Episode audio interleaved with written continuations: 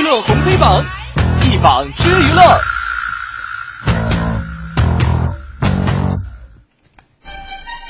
娱乐红黑榜一榜之娱乐，我们今儿这黑榜这一条哈，关注到的依然是湖南卫视主持人田园。啊，哎呦，现在又有新动向了，发声明了，说暂时离开《天天向上所以说昨天我说的还是有道理的嘛》。。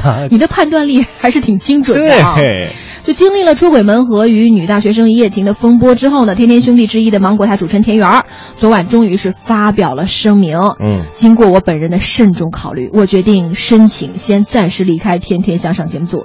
他原文里是这么说的：“他说，嗯针对近期网络各大平台披露的关于我本人的相关信息，给《天天向上》节目给我的家庭造成了极大的困扰。我向一直以来喜欢我的观众朋友们、关心我的频道领导、《天天向上》的兄弟以及其他工作人员、我的家庭表示最真诚的歉意，嗯并真挚的感谢大家对我的关心和不懈的努力帮助啊！经过我本人的慎重考虑，我决定申请先暂时离开节目组，以降低我本人的这个事件给节目组造成的不必要的负面影响，并因为此事，我也深刻的认识到，作为一个公众人物，在工作和生活中应该更加严格的约束自己。我将痛定思痛，谨言慎行，好好学习。谢谢大家。哟，好好学习，后边怎么没根据一句“天天向上”啊？对呀、你看，想当初零八年的时候，当时田园也是新人嘛啊，对得到了试录《天天向上》样片的机会之后，便正式的加盟这个班底，从河北电视台一跃跻身为芒果当红的主持人行列了。嗯，无论节目内外，你看他那会儿一直是给人的感觉就是好爸爸、好丈夫。汪涵也在节目当中经常就是赞这一点啊。对但是自从五月四号到十一号，短短几天，田园先后被爆出在夜店与辣妹激吻呐、与女大学生玩一夜情啊，而且人是有图有真相。田园还回应是误会，没想到这事情愈演愈烈，完全是 hold 不住的节奏。没办法，现在出来发道歉信了。早知今日，你何必当初？真是 no 作 no die，也是该停工好好反省了。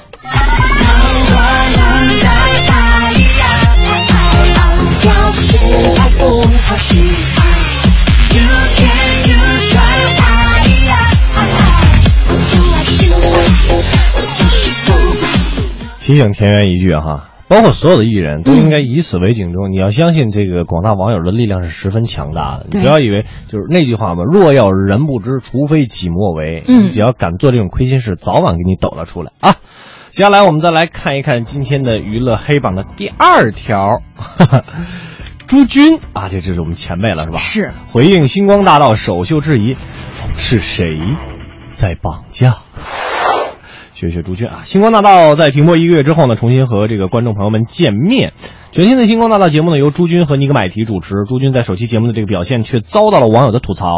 有网友叫做这个谢泼德是吧？嗯在微微博上就写说，有生以来第一次看星光大道，被震撼了，骑了个大趴呀！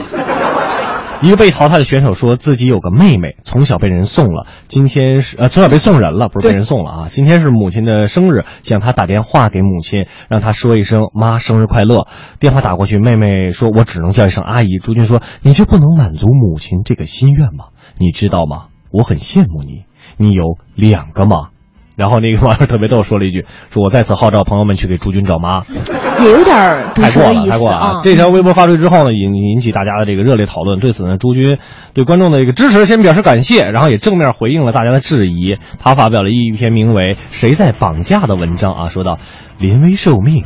主持《星光大道》首场播出后，得到了不错的收视效果，对大家的支持我深表谢意。但这两天，微博上有些人的言论已经超过了我所能忍耐的底线，所以这里是艺术人生。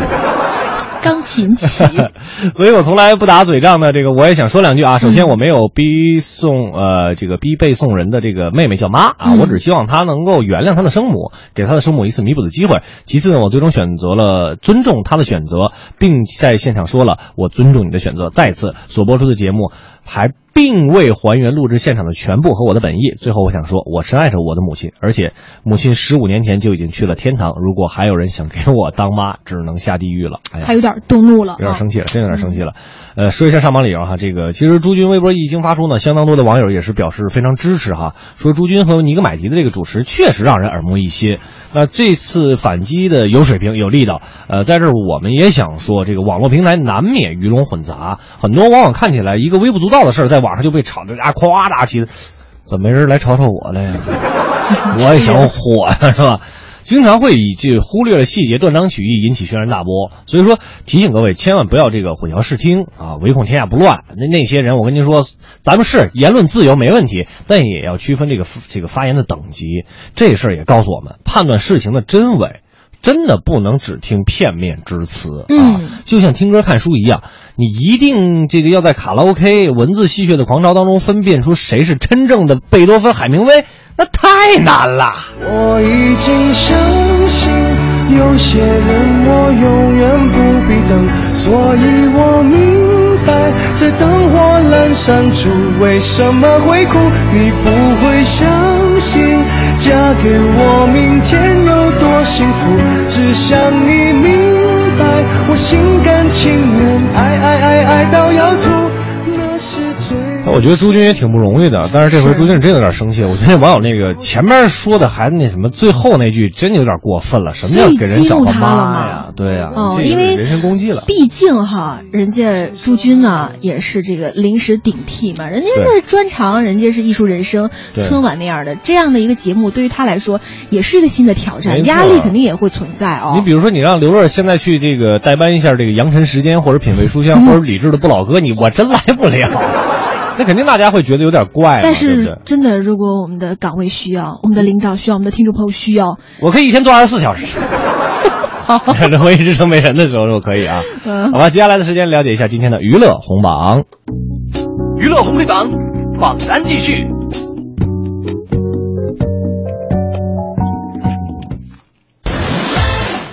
好，我们来浏览一下今天红榜第一条，说的是敬一丹央视谢幕，焦点访谈已经成为国民回忆了。在昨天下午的时候，央视著名的主持人敬一丹呢，携带着他的新书《我遇到你》，邀请到了央视的呃昔日的这个同事，像水均益啊、白岩松啊、崔永元，就来到了北大的学校里面哈，回顾电视人的光辉岁月，嗯与在座的这个朋友们分享了关于故乡、写作和七零后群体的经验和见解。在对话当中呢，敬一丹也是回顾了自己在这个一丹话题呀、焦点访谈啊、感动中国等等节目当中的历程，并与其他的嘉宾探讨关于新闻热情、新闻理想、新闻特性等行业的话题。想想看，真的哈、岁月如歌哈！一九八八年，金一丹进入到了中央电视台经济部。二零一五年四月三十号，他嗯最后一次主持焦点访谈，为自己的央视生涯画上了一个圆满的句号。为我们的这个前辈鼓掌哈。是，所以我们今天给他上了红榜，而且作为坚守央视二十七年的新闻人，金一丹一直在大家口中端庄平和的静大姐。对，就像当天活动的这个特邀主持人崔永元说的那样啊，崔永元说特别逗，他说。今天是我们敬爱的靳大姐出书的日子，实际上也是她退休的日子。但我也跟她说了哈，只要你拿起了话筒，作为新闻工作者，你哪有退休那一天呀、真没错，真是这么回事哈。而且她的这个新书名字叫做《我遇到你》，她说“遇”呢后面跟着的就是故事，有变化，有选择，给了大家很大的这个想象空间。嗯你呢，既是说人，也是说事儿，包括职业的平台和这个时代。所以金一丹最后感性的总结说，各种各样的遇见使他成为了今天的自己。世界那么大，遇见你们是我的幸运啊！我遇见谁会有怎样的对白？我等的人他在多远的未来？